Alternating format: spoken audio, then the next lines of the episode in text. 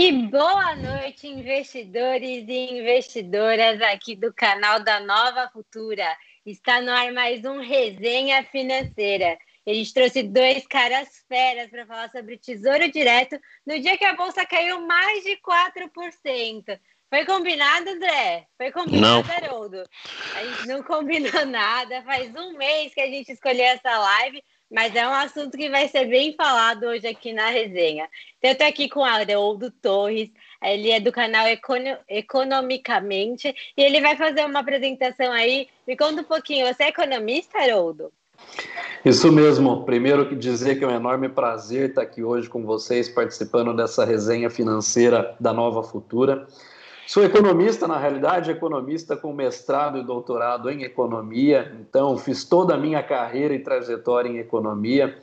E fruto um pouco dessa paixão, criei um canal há cerca de dois anos atrás para falar um pouco de economia mesmo, não falar só de finanças pessoais, mas contar um pouco o que está por trás de toda a história que nos contam sobre os movimentos de curvas de juros, sobre política monetária. E esse canal se chama economicamente. Então fica aqui até o meu jabá para aqueles que já me acompanham ou não, fica aqui para se inscreverem e acompanharem um pouquinho daquilo que falo no canal. Show!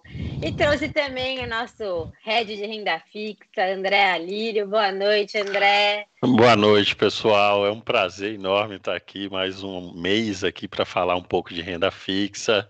É um prazer ter o Haroldo aqui com a gente como convidado uma honra até, né, para a gente ter ele aqui como convidado para esclarecer esses pontos que são relevantíssimos, né?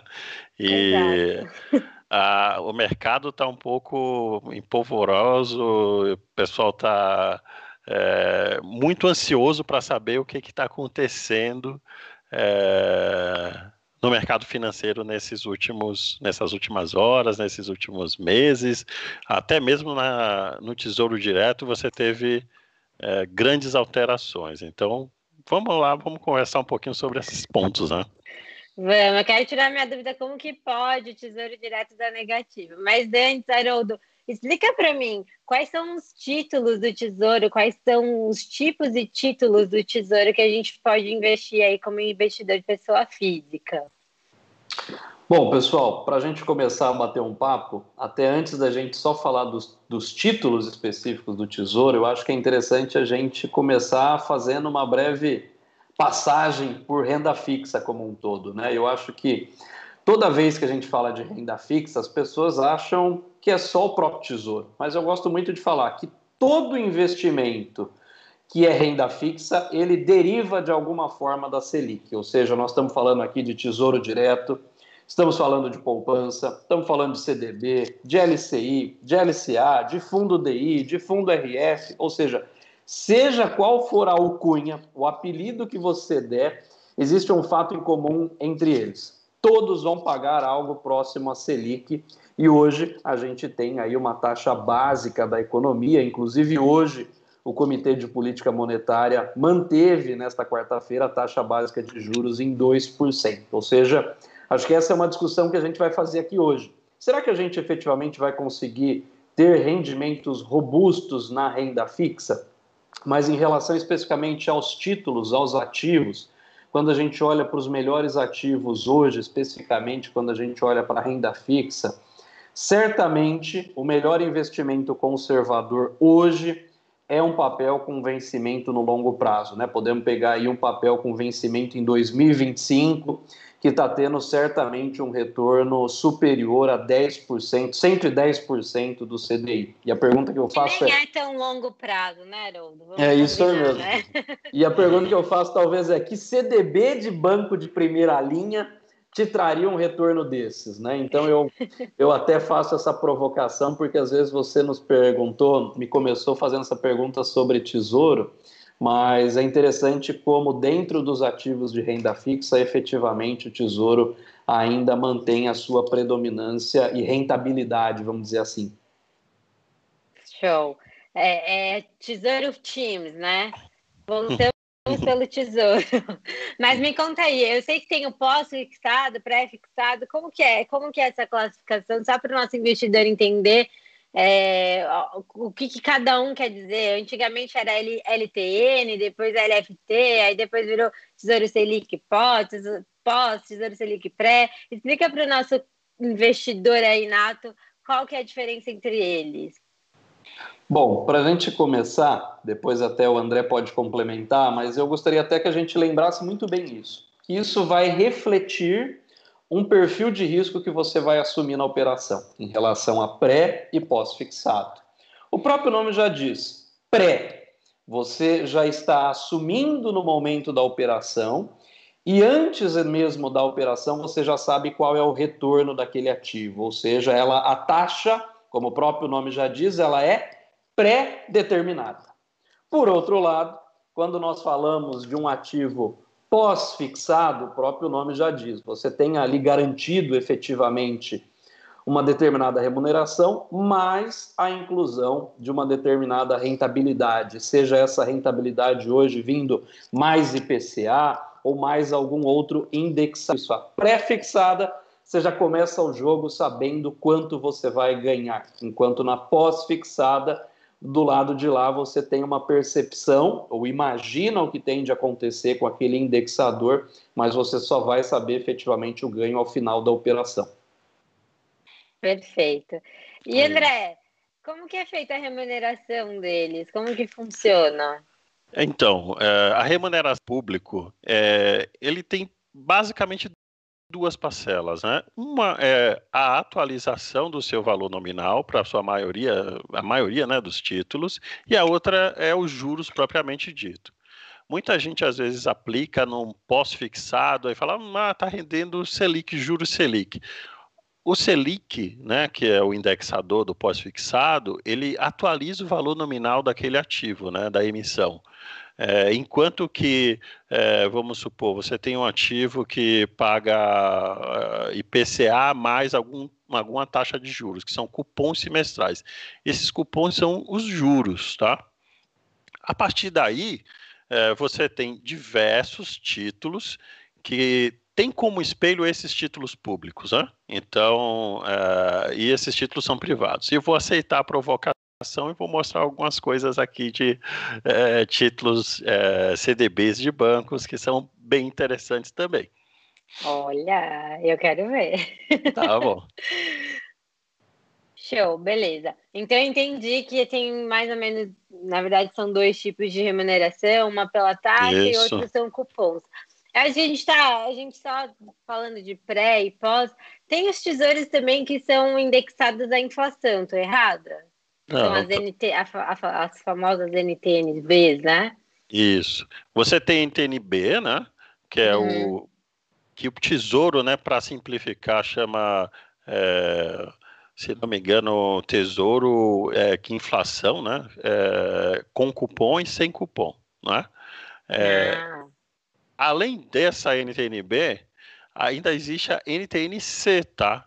Que o, o Tesouro chegou a mostrar, ele é indexado ao IGPM, o IGPM está rendendo mais ou menos a previsão em torno de 20% esse mês, esse ano, desculpa.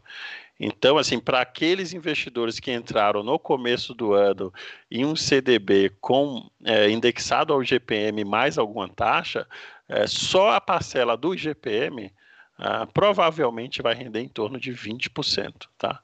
É, e a NTNC é um título que replica isso, né? É, uhum. Que ele é indexado ao IGPM. Só que esses títulos eles passou a um, ao determinado tempo a não ter mais tanta liquidez. Então, o Tesouro é, Direto parou de mostrar ele. A gente às vezes vê só recompra desse título, não vê a possibilidade de compra. Então, só na mesa, e mesmo assim, há muito custo, a gente consegue liquidez, venda, é, compra e venda, ter operações desse ativo no mercado. Mas basicamente você tem esses dois títulos públicos que são indexados a um índice de inflação, a um índice de inflação. Entendi. Então quer dizer que enquanto a bolsa estava caindo 20% no ano até setembro, ali, fechamento de setembro, eu tinha um título de renda fixa me dando 20% positivo. Exatamente. Mais Entendi. uma taxa pré. mais uma taxa pré. A gente chegou a vender é, IGPM mais 3% para um título isento de R. Então, bastante, bastante rentabilidade para os investidores. Show. Haroldo, quer complementar alguma coisa? Você tem, você tem esse título na sua carteira? Infelizmente não, né? Eu acho que essa é. Sério. É até interessante, né? Que o NTNC, se eu não me engano, o André pode me corrigir, acho que desde 2007 o Tesouro já não oferece mais opção de compra da letra, né? O investidor que tiver interessado talvez consiga comprar alguma NTNC no mercado secundário, por meio Isso. provavelmente de intermediação com corretoras, né? É. Mas é, é até muito interessante olhar que quando eu falo do IGPM, por exemplo, o NTNC é uma alternativa de investimento. Só que o IGPM, ao longo dos últimos anos, ele se apresentou muito mais rentável do que o IPCA. Ou seja, é. se esse título tivesse sendo negociado, né, vamos dizer de uma forma aberta, ele poderia ser uma alternativa bem interessante, mas que é. infelizmente não é possível. E como o André colocou, uma outra característica que eu gosto muito das NTNCs é os pagamentos semestrais, que são os cupons. Porque isso é interessante, uma vez que o investidor não precisa resgatar o valor aplicado em caso de necessidade. Né? Então você tem aí a cada semestre parte dos juros né, distribuído aos investidores, oferecendo um pouco de liquidez ao mesmo, aos mesmos, vamos dizer assim. Então, essa é uma característica muito interessante desses títulos e muito provocador no momento onde a gente fala até mesmo desse cenário de renda fixa. Né? É. É, e até em questão de planejamento, né? Se a pessoa sabe que vai receber um cupom semestral ali, ela pode fazer algum, algum planejamento financeiro sabendo já que que esse cupom vai ser pago a cada seis meses, né? Então é, é, uma opção bem interessante. Acho que é até legal a gente complementar aqui para os investidores. Para quem não sabe, o mercado secundário é o mercado onde os investidores trocam os títulos, né? Ele passa da emissão primária, que seria feita pelo Tesouro, e aí eles compram e vendem a esse ambiente de, de negociação, né? É. Então, é. pode falar, Ban. É, então, é, por exemplo, hoje eu já fiquei de olho para ver se tinha negociação aberta de NTNC e não teve nada praticamente, né? E que é um título que é bastante demandado. Quando a gente fala desse tipo de né, mercado né, secundário, é, normalmente é um mercado que tem muitos investidores institucionais fazendo essas negociações que foram ditas aqui e vez ou outra aparece os investidores pessoa física.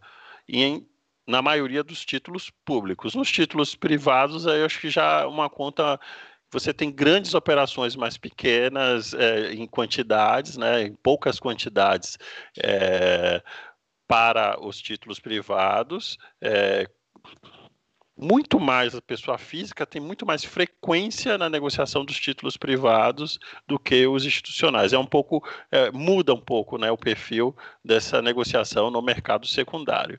Até interessante para o investidor entender também como funciona a precificação e aquilo que a gente vai conversar um pouco, que é as questões da LFT, tá? A gente falou um pouquinho sobre inflação, um pouquinho sobre mercado secundário, a gente está quase chegando lá, hein? então, já que a gente está quase chegando, os títulos do Tesouro, depois eu queria entender, eles sofrem marcação a mercado, mas se sofrem, eu queria entender o que, que é marcação a mercado. Quem que pode me explicar? Ou do André? Se você quiser, eu posso falar um pouco, Haroldo, e você pode me complementar. É, eu acho que nos idos ali do início dos anos 2000, é, o Banco Central estabeleceu uma, a marcação a mercado dos ativos no sentido de que é, se você marca, por exemplo, um ativo na curva, você compra, vamos supor, uh, foi comprado lá, a emissão dele é 7, e a negociação do ativo está saindo a, a 10, é, o cotista que tira o dinheiro do fundo está marcando a 7, ele está tirando dinheiro de quem fica.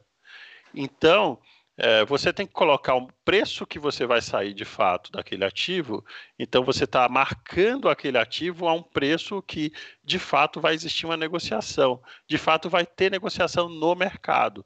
Então você não tem o risco de é, retirar recursos dos cotistas que ficam nos fundos. Então essa é a marcação a mercado, é você marcar os ativos ao preço real que ele tem e não o preço da emissão dele.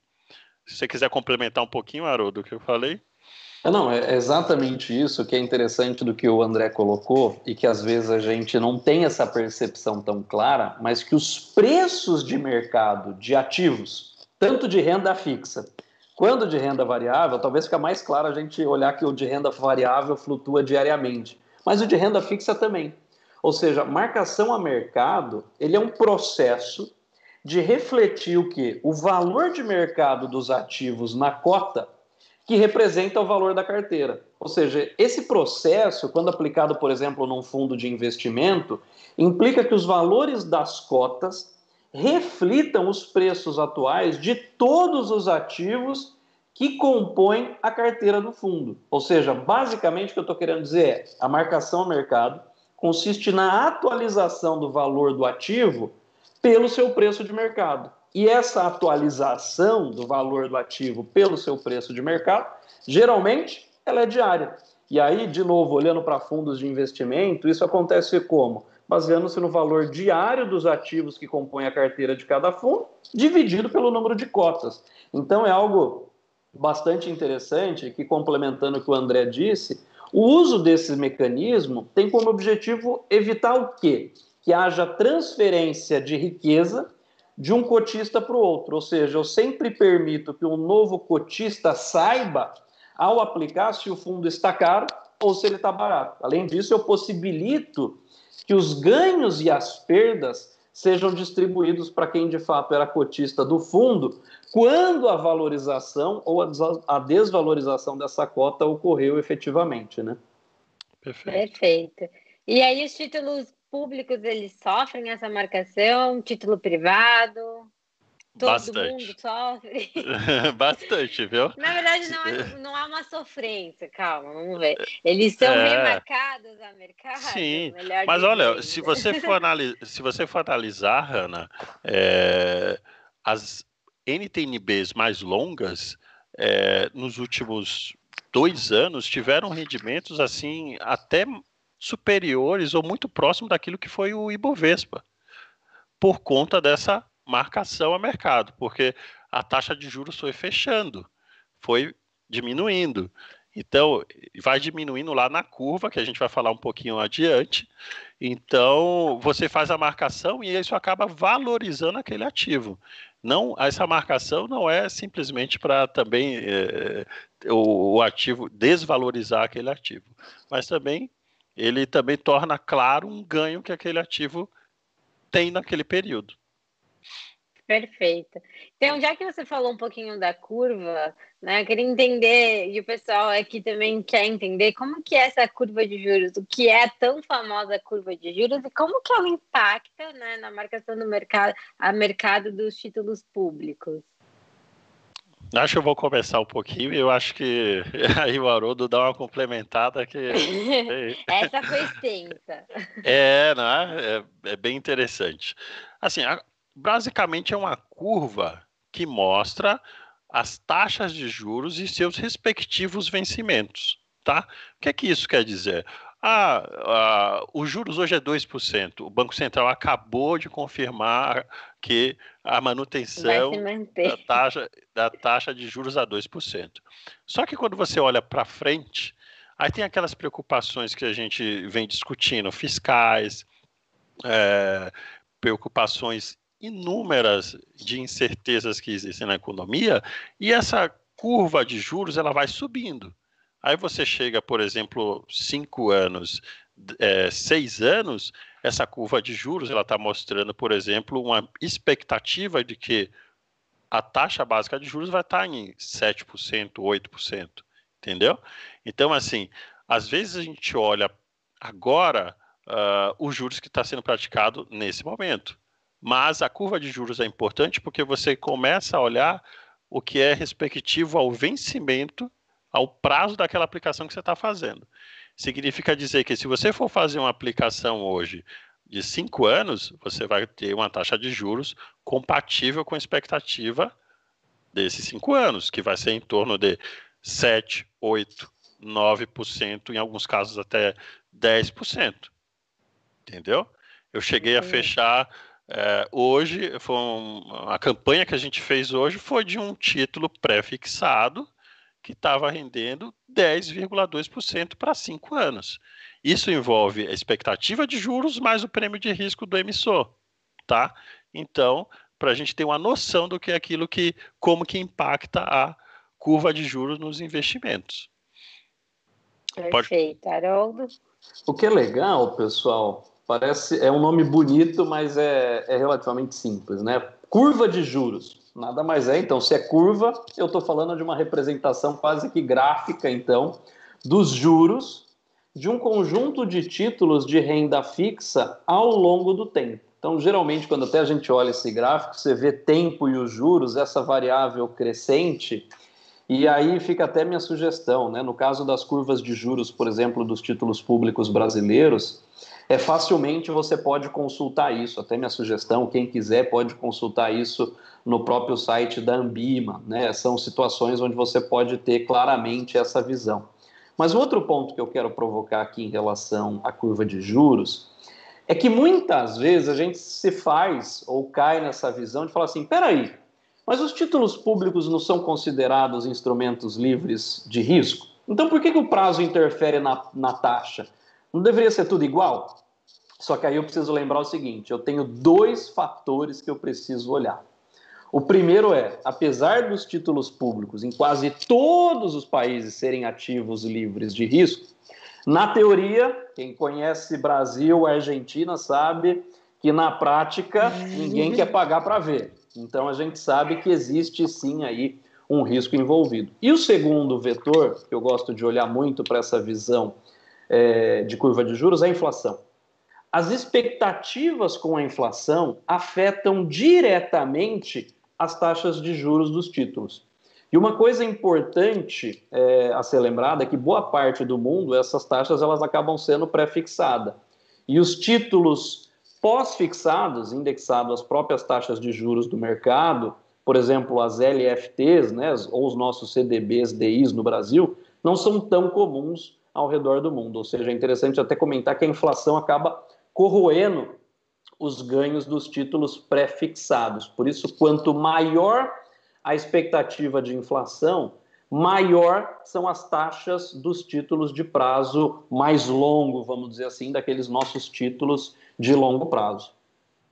É, é, é interessante o que você falou, que assim, a gente não se dá conta. É, a gente reclama da rentabilidade negativa da LFT, a gente reclama às vezes que uma aplicação em CDB pós-fixado está rendendo nesses últimos períodos agora 2%, mas a gente não se dá conta de que o país é meio que penalizado pelo fato de ter tido um histórico de inflação alta e que esses ativos serem os ativos assim que mais são negociados no mercado é, financeiro brasileiro e que não é normal em um país desenvolvido. Os países desenvolvidos e as instituições financeiras de modo geral, eles não têm a necessidade de fazer emissões em títulos pós-fixados, indexados à própria taxa básica de juros, como foi dito aqui pelo Haroldo.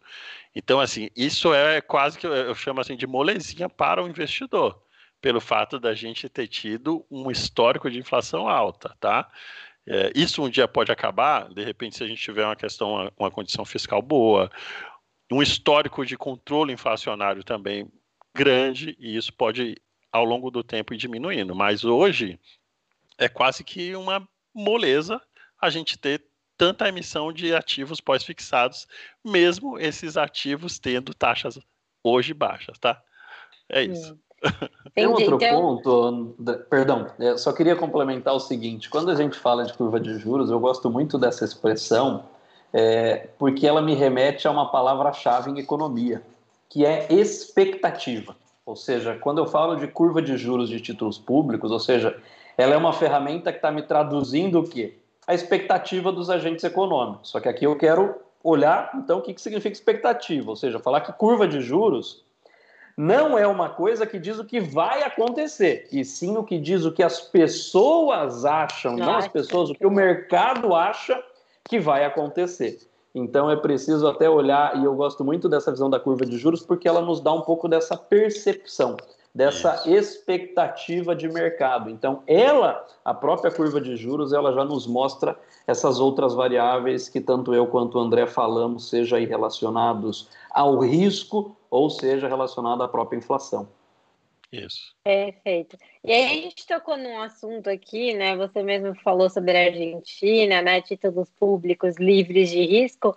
Teoricamente, o título público brasileiro ele é livre de risco. E como que e por quê? E como que acontece um título dar negativo, entregar menos do que a pessoa aplicou, menos que o investidor aplicou? Você pode me responder, Haroldo? Bom, aqui para começar essa discussão, eu preciso explicar primeiro o que é um fenômeno que nós chamamos de taxas nominais e outro de taxas reais. E nós, costumeiramente, temos o que nós chamamos de ilusão monetária. O que é ilusão monetária? Vamos aqui simplificar. Imagine que você aplicou 100 reais e foi lhe prometido, ou você tem ali uma rentabilidade, para simplificar a brincadeira, de 1%. Então, aquele ativo te deu um retorno de 101% ao final do período. Mas naquele mesmo período, vamos imaginar que a inflação foi de 2%. Ou seja, o ganho de 1% que você teve, ele foi corroído pela inflação do período. E às vezes a gente não tem essa percepção. Fala assim, como é que eu perdi? Onde é que você está falando que está dando rendimento negativo se eu coloquei 100 e no final do ano tinha 101 na minha conta. Então, esse é o fenômeno da ilusão monetária. E o investidor precisa tomar a sua decisão olhando para os juros reais. E o que é o juros, o juro real? O juro real nada mais é do que a diferença entre o juro nominal e a inflação. E é interessante observar que o juro nominal no, no mundo como um todo, ele já tem patamares baixos, mas em termos reais, quando a gente olha hoje, nós estamos encontrando diversos é, ativos que têm dado uma taxa de juros real negativa ao redor do mundo. Aliás, se a gente olhar hoje, a gente deve ter ao redor aí de mais de 12 trilhões de dólares aplicados em títulos públicos que estão pagando juros negativos. Ou seja, quase que se você falasse o seguinte: eu estou quase que emprestando é, dinheiro para o governo é, e ele está e eu estou sendo e ele está de fato ficando com essa minha rentabilidade. Só que a lógica de quem compra um papel com juros negativos para emprestar, é isso que você está me dizendo. É. Exatamente. E a lógica de quem compra, aí você vai falar assim, peraí, como é que eu estou pagando para alguém isso? Então a lógica de quem compra um papel com juro negativo, eu vejo que tem dois cenários só. Quais são esses dois cenários? Primeiro, eu tenho uma expectativa de que essa taxa vai cair ainda mais lá na frente. Ou seja, numa situação em que as taxas de juros elas estão em quedas, você pode obter um ganho de capital ao comprar um título de longo prazo à medida que os juros vão caindo ainda mais, ou seja, os preços de mercado desses ativos vão subindo. Ou basicamente se os investidores estão direcionando seu capital para aqueles ativos mais seguros e mais líquidos que existem, mesmo que para isso ele tenha que pagar uma taxa, ou seja, os juros negativos. Então a gente volta até naquela discussão da questão do livre de risco. Então nós estamos vendo no mundo como um todo esse cenário e talvez na nossa história econômica é uma das poucas vezes e quando nós olhamos hoje, inclusive previsão, se eu não me engano, do Focus é a gente encerrar o ano com um IPCA de 2,99. Então veja, eu estou tendo uma Selic de 2 com um IPCA de 2,99. Isso me mostra a famosa taxa real negativa. E o brasileiro, por muitas vezes, tem o fenômeno da ilusão monetária, confundir taxa nominal com taxa real. E esse é o ponto mais importante. Nós temos que olhar a relação em termos reais. Isso.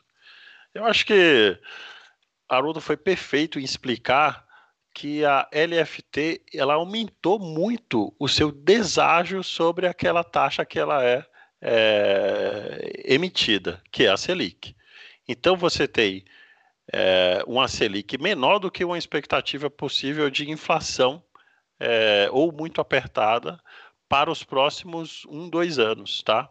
Inclusive, assim, você não tem nenhum tipo de é, CDB de banco para um ano com taxa. É muito raro ter, tem um ou outro com taxa positiva para um ano.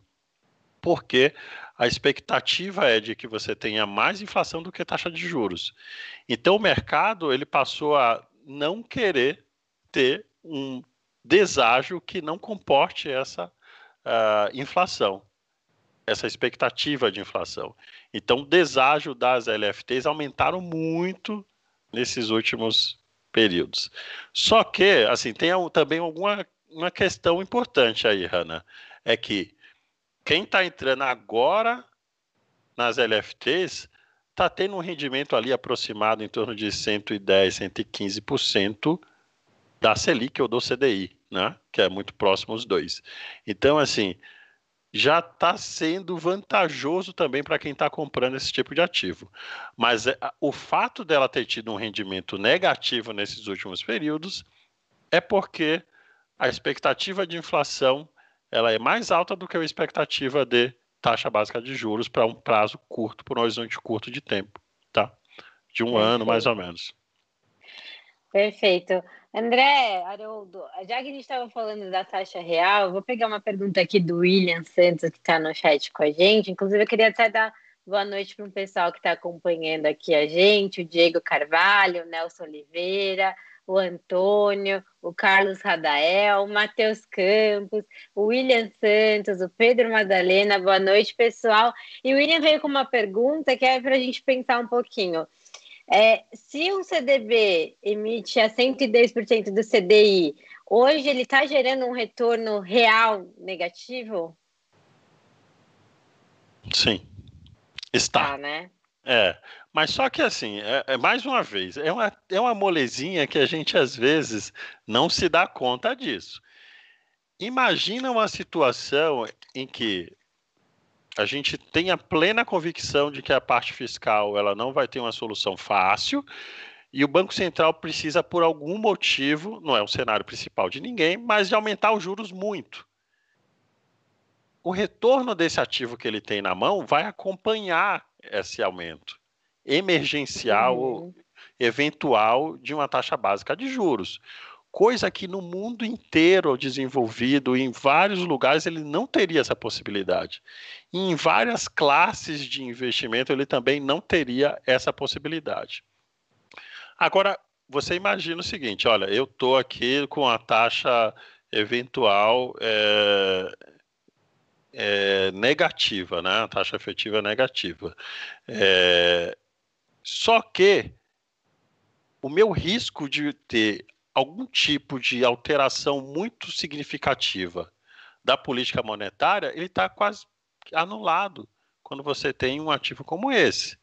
Então, você tem que pesar que você está no ativo conservador, que é um pós-fixado, tá? É, eu acho que essa é que é o principal raciocínio, tá? Você pode ter um período curto de tempo é, que a sua taxa vai ser um pouco mais baixa, mas caso lá na frente você precise elevar juros, você tenha uma, um início de uma elevação da taxa básica de juros, você vai se beneficiar disso. Perfeito. E dito tudo isso, ainda é um bom momento para investir no tesouro? Olha, eu acho que é um bom momento sim, tá? Aí eu acho que vai um pouco daquilo que é um bom momento para qual período, tá? Eu considero assim que para quem está investindo é, até mais ou menos dois anos, em torno de dois, três anos, é, um ativo em IPCA eu acho que é interessante, porque o IPCA está tendo uma certa pressão e se você tem, consegue casar esse vencimento, eu acho que vale muito a pena, tá? Se você não consegue casar no, uh, no Tesouro, você pode fazer isso numa, num CDB. de dois anos em IPCA mais. Eu acho que isso vale bastante a pena.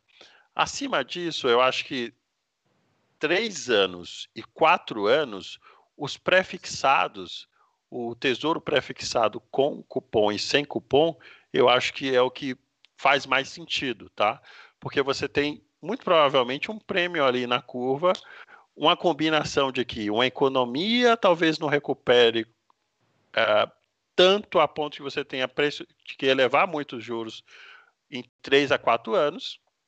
Aí você tem, vamos supor, expectativa de juros de 4% e você tem títulos prefixados rendendo 7% para 3 anos, 8% para 3, 4 anos. Então você tem um ganho ali significativo. Então, eu acho que vale muito a pena um IPCA para dois anos e prefixado para três e para quatro anos. E acima disso, um pré mais longo, acho que também faz sentido. Você concorda, Haroldo? Eu acho muito interessante essa colocação do André, pessoal. Por quê? Porque eu talvez até comentei no início, né? Hoje a gente está falando de novo do Copom mantendo aí a 2% ao ano. Isso começa a preocupar o investidor, né? Aquela velha provocação. Pô, será que a renda fixa micou? Mas eu quero aqui só relembrar alguns números, né? Se eu não me engano, renda, só fundo de renda fixa hoje, a gente deve ter aí mais de 2 trilhões de reais. Sim. Poupança, a gente deve ter, só na poupança também, quase 925 bilhões de reais. Ou seja, isso deve dar, acredito eu, dois terços do que o brasileiro tem investido. Ou seja, o brasileiro hoje ele tem dois terços do seu investimento em renda fixa. Mas onde é que eu quero chegar com isso? Ou seja, a pergunta que acho que muitos devem se fazer, e o que eu quero comentar aqui é: quando, quando eu devo sair dos meus investimentos de baixo risco? A primeira resposta que eu quero fazer é: você precisa ter uma parcela da sua, da sua, do seu investimento ou dos seus recursos, primeiro olhando para duas características. Qual é a primeira característica? Disponibilidade, ou seja, a renda fixa ela ainda acaba sendo um instrumento de proteção. Por isso que a gente sempre, economista, sempre gosta de falar, olha, tenha nessa, em CDB, em, não CDB, mas renda fixa, ou qualquer outro ativo de renda fixa, um recurso que corresponda aí seis meses a um ano e meio da, do seu gasto mensal, justamente como instrumento de proteção, que é a famosa reserva de segurança. E nele, a rentabilidade não é a principal característica. O importante é estar sempre disponível e ter o menor nível de risco possível, seja o de calote, que é o risco de crédito que a gente até brincou aqui a Argentina, ou seja um uhum. risco de oscilação, que é a volatilidade. E olha só que interessante, que é uma outra característica, inclusive, da renda fixa para sua carteira.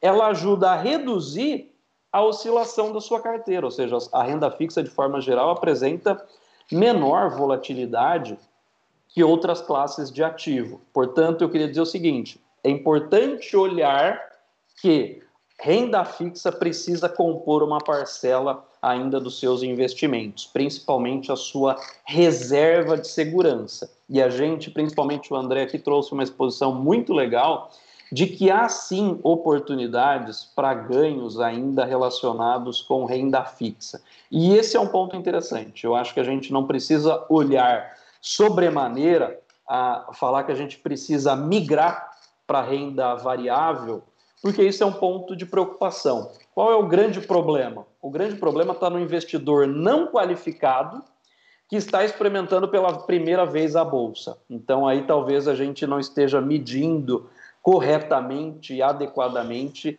este efeito risco e retorno. Foi perfeito, Haroldo, que você falou. É, e aqui a gente fala muito do seguinte: tem que ser é, adequado ao perfil de investidor. Se você tem um perfil conservador, você tem que ter uma parcela razoável da sua carteira em renda fixa, tá?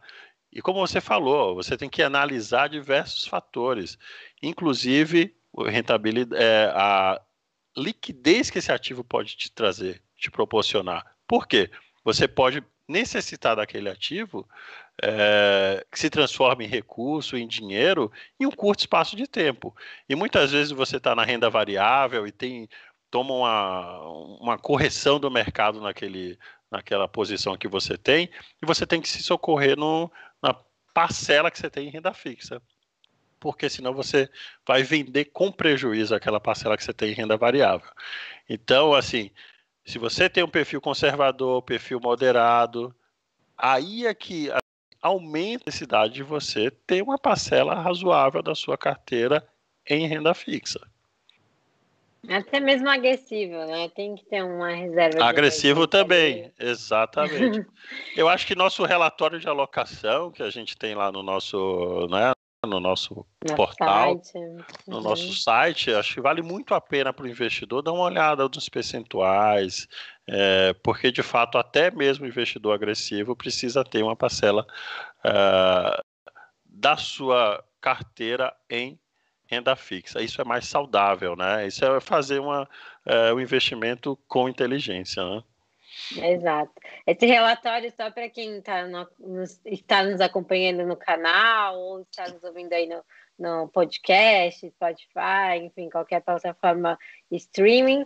Ele é um relatório que a gente disponibiliza gratuitamente aqui pela corretora, então basta você ser cliente da corretora ou acessar lá para receber esse, esse relatório. Ele é divulgado mensalmente, ele é feito por todas as áreas da corretora, então envolve o economista-chefe, André Alírio, parte de fundos, mesa de produtos estruturados, e ele traz toda uma composição de, de produtos que poss, possam fazer parte da sua carteira em determinado cenário econômico, qual que é a porcentagem em cada tipo de produto. Então é um relatório bem completo, bem, com, bem robusto de conteúdo. Se vocês quiserem acessar, é só procurar lá no nosso site ou mandar um, um chat, um e-mail aí para a gente que a gente cadastra vocês é, no relatório de alocação mensal, tá? Isso. Quer complementar alguma coisa, Haroldo? Eu acho que o recado final que a gente deixa, né, quando a gente olha um pouco para isso, é o seguinte, pessoal, veja, Renda fixa continua fundamental para os investidores. Só é. que de um jeito diferente do que a gente estava acostumado. Eu acho que a gente precisa o seguinte: entender e mudar é importante para que o investidor não fique preso ao passado e acabe pagando caro por isso. Então, eu acho que fica claro aqui da nossa conversa essa grande discussão né, em relação a esse processo. Mesmo com uma Selic baixa, a gente está tendo efetivamente aí uma renda fixa sendo um fator ainda fundamental para os investidores. O que eu espero apenas que alguns não to que alguns tomem cuidado é a questão relacionada aí, por exemplo, com uma Selic A2, a gente começa a ver que a taxa começa a pesar nos fundos. Né? Então, carteiras mais caras hoje, de bancos, por exemplo, estão rendendo cerca de 20% do CDI. E então acho que a conta é muito simples, né? Se o fundo cobrar mais de 2% de taxa, naturalmente você já vai perder é.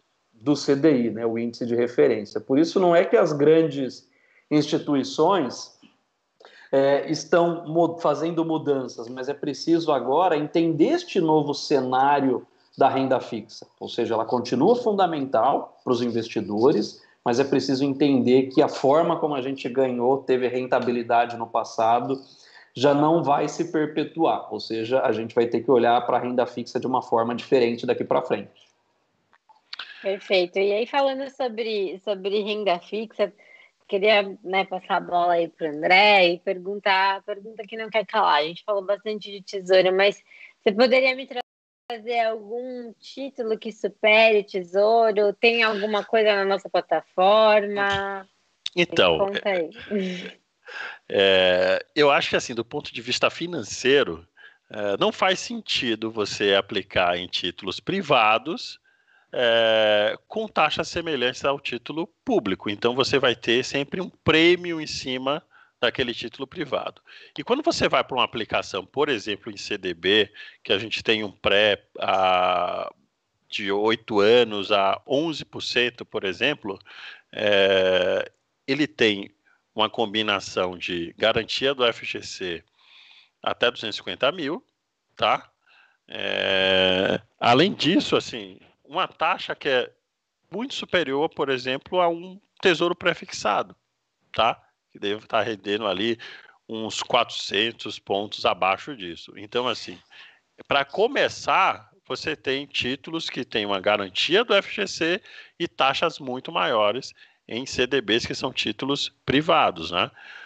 Além disso, você ainda tem a possibilidade de aplicar, de investir em debentures, né? Tem uma relação muito parecida, né? Uma estrutura dela, é, é, uma estrutura financeira dela, assim, muito parecida com a NTNB, só que ela tem um prêmio muito superior, em alguns casos, dependendo do rate do emissor, da empresa emissora, do que a NTNB em si.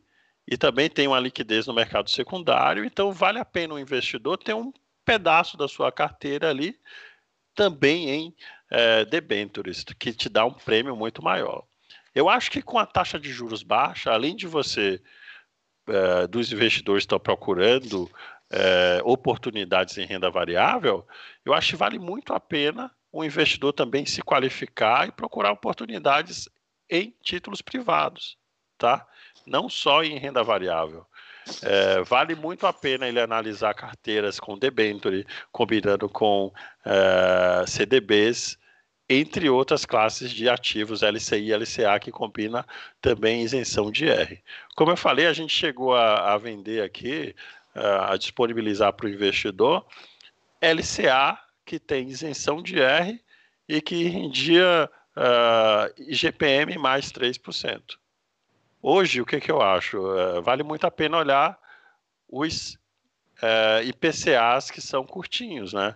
E aí, até dois anos, eu acho que vale a pena o investidor que tiver oportunidade de colocar no IPCA nesse, nesse, nessa curva, né, nessa, nesse vértice, é bem interessante. E acho que, assim, Hanna, o pós-fixado começa a ficar algo interessante no longo prazo.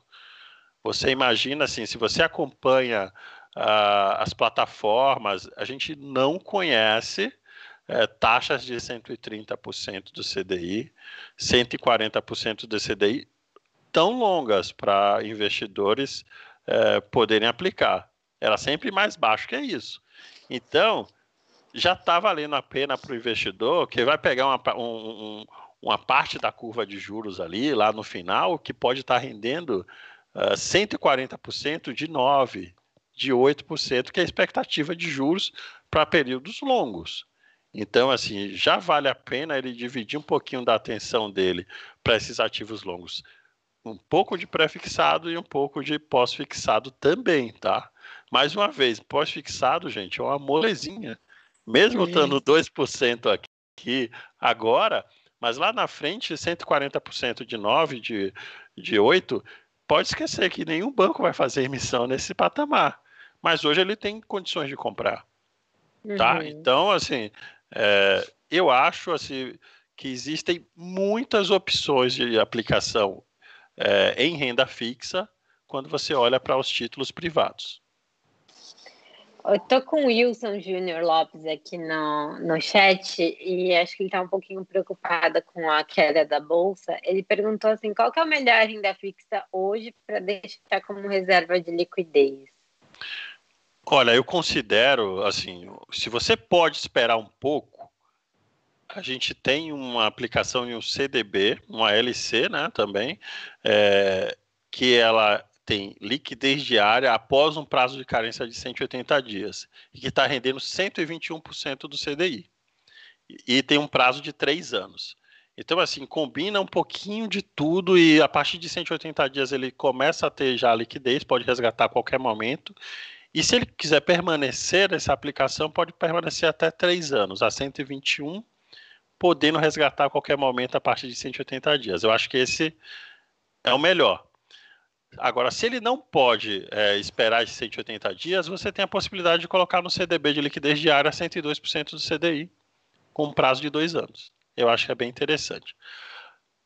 Caso, assim, mais uma vez, é, queira combinar com alguma outra aplicação, ele pode também ir para um título público, a Tesouro Selic, e é, aplicar no Tesouro Selic também, que tem, dá a possibilidade de resgate a qualquer momento. E hoje, assim, eu acredito que esteja dando lá em torno de uns 110, vai depender muito, né, do momento que ele for comprar. Mas com esse deságio das LFTs aumentando, para quem está aplicando agora, está valendo muito a pena também. Perfeito. Haroldo, concorda?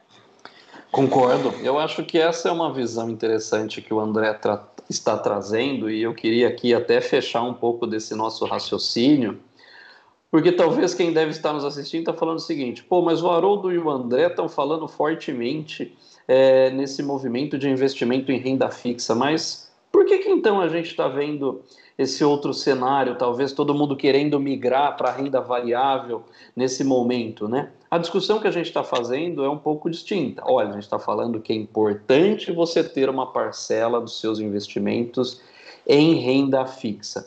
Por outro lado, é importante olhar né, que você tem muitas oportunidades na renda fixa. Mesmo da parcela que vai compor os seus investimentos em termos da sua carteira, quando você olha no universo de renda fixa, por exemplo, você tem prêmios em toda a curva de juros, tanto em taxas nominais como em termos reais, se a gente for olhar. Então, acho que grande, a grande provocação que nós estamos fazendo aqui hoje não é não aproveitando o dia, tá? Pelo contrário, não estamos aqui fazendo apologia a, a nada em função do dia, mas mostrando que há sim oportunidades e que a renda fixa ela precisa existir na composição da sua carteira, especificamente em função daqueles dois comentários que fiz anteriormente, da disponibilidade, da liquidez e também para reduzir um pouco a volatilidade da sua carteira.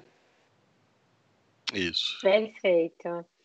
É, a gente está encaminhando para o final, a gente sabe que no final a gente sempre sorteia aqui para o pessoal que ficou ligado na live, o pessoal está bem é, comunicativo aqui, gostaram bastante. Tem o pessoal que perguntou sobre, sobre por que, que não tinha mais um, um fundo na prateleira.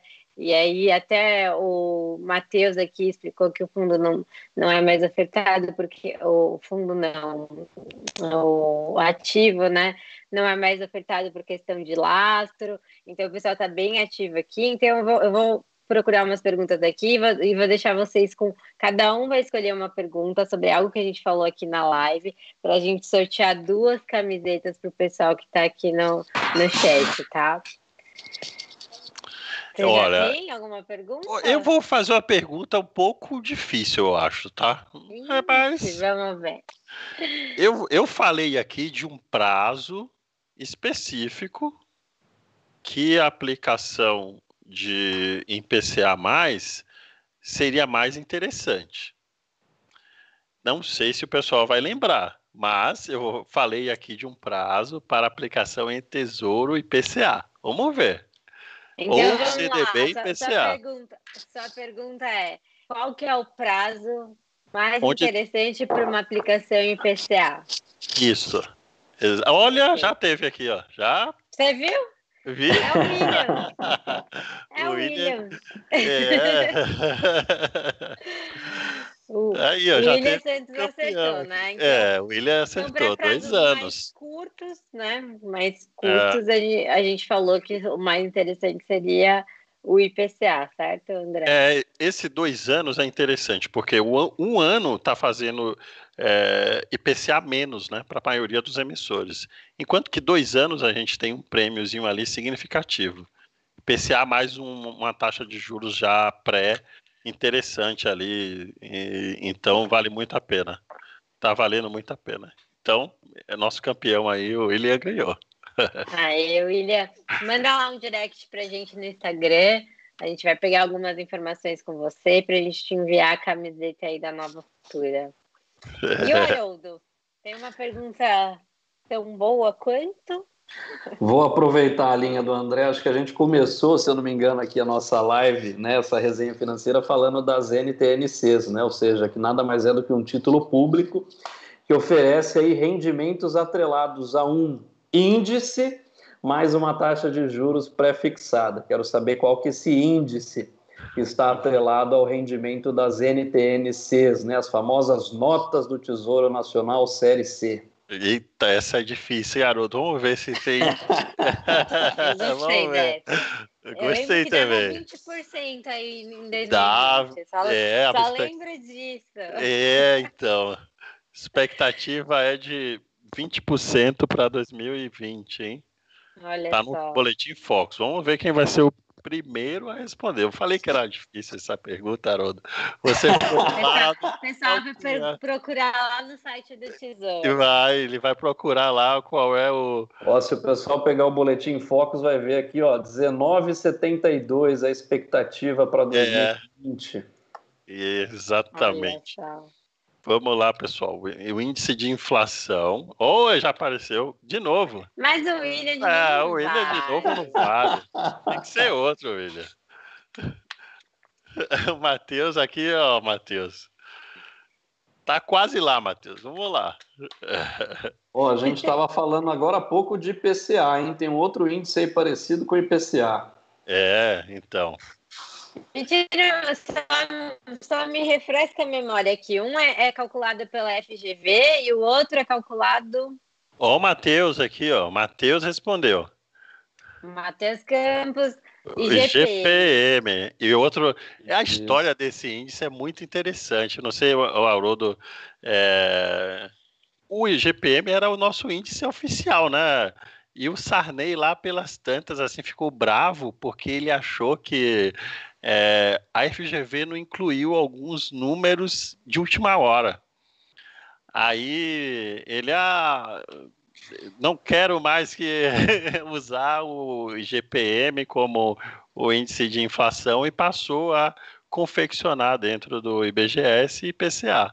Não sei se é essa história, se é folclore ou não, Haroldo, que, que a gente tem da, da, do surgimento, pelo menos, do IPCA em detrimento ali do, do GPM. Tá certinho, até que é interessante. é. Não, tá certinho, porque se você olhar o IGPM, né, até o IGP de forma geral, ele é calculado pela Fundação Getúlio Vargas ali desde o finalzinho do começo dos anos 40. É. E quando você olha para o IPCA, o IPCA ele começou a ser calculado pelo IBGE quando? Lá nos anos 80, no governo Sarney. Exatamente. É. Então, quando eu, a gente eu, olha, é. tem essa diferença mesmo. Eu vi, eu vi essa, essa, essa história numa biografia do ministro da Fazenda do governo Sarney. Agora, se é real ou não, é, não sei, mas aparentemente casa com a realidade. Parece que sim, hein? É, parece que sim. Bom, então, assim, só... o Matheus, Matheus é o campeão. Exato. Vou pedir para o William Santos e Matheus Campos me chamar lá no direct do Instagram para passar os dados, falar que vocês ganharam aqui o sorteio das camisetas. E eu agradeço muito o pessoal aí do chat. Eu queria agora entender, eu queria, né, para a gente finalizar aqui os recados finais. Haroldo, muito obrigada pela sua participação. É, foi, é um assunto que a gente sempre gosta de falar. A gente sabe que o investidor brasileiro ele gosta de renda fixa, ele às vezes só não entende, não entende qual é o melhor momento.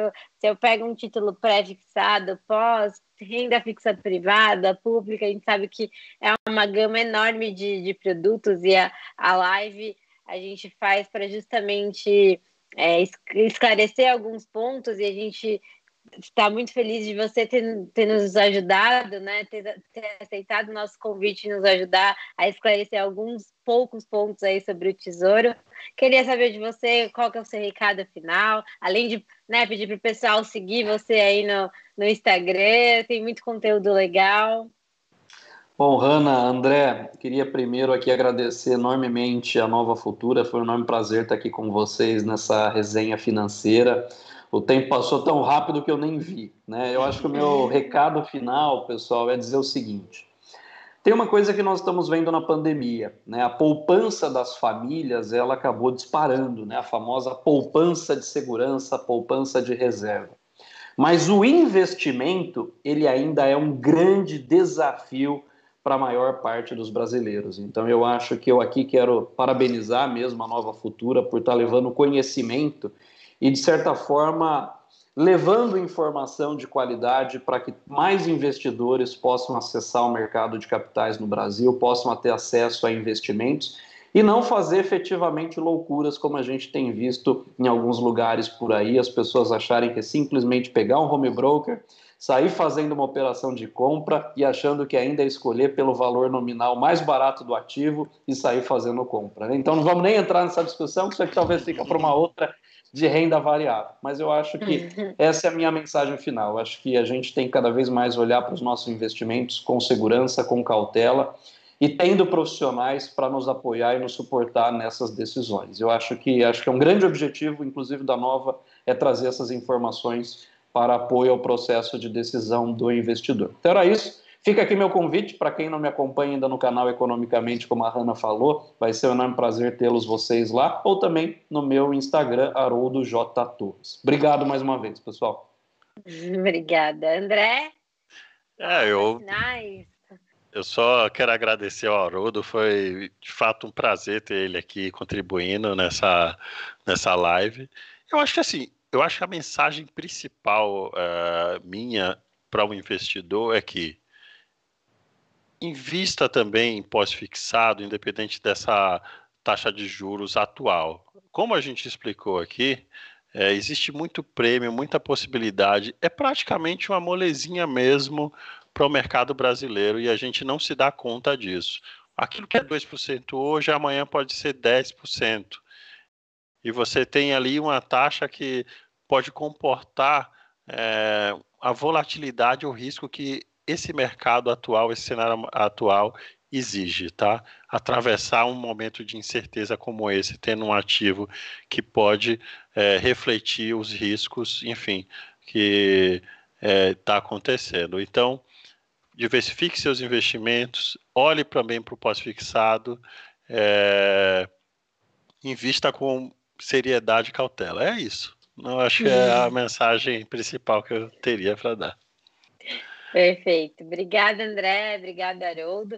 Queria só deixar um recadinho para quem nos acompanhou aí no, no na live, no, no, YouTube. Essa live vai ficar gravada, então se quiser rever algum ponto, é, entender a história do GPM, PCA, qual que é o melhor título, qual a diferença dos títulos, pode acessar lá no nosso canal, vai ficar lá gravada. E quem quiser nos ouvir também, pode ouvir ali é, a gente está em todas as plataformas de streaming, então é só procurar por Nova Futura, vocês conseguem acompanhar tudo que a gente foi, foi falado aqui. E eu queria agradecer a todos que nos acompanharam até o final. Uma boa noite para todo mundo. E amanhã vamos ver se essa bolsa sobe, não é mesmo? é, boa noite, pessoal. Boa noite. Boa noite, pessoal. Valeu.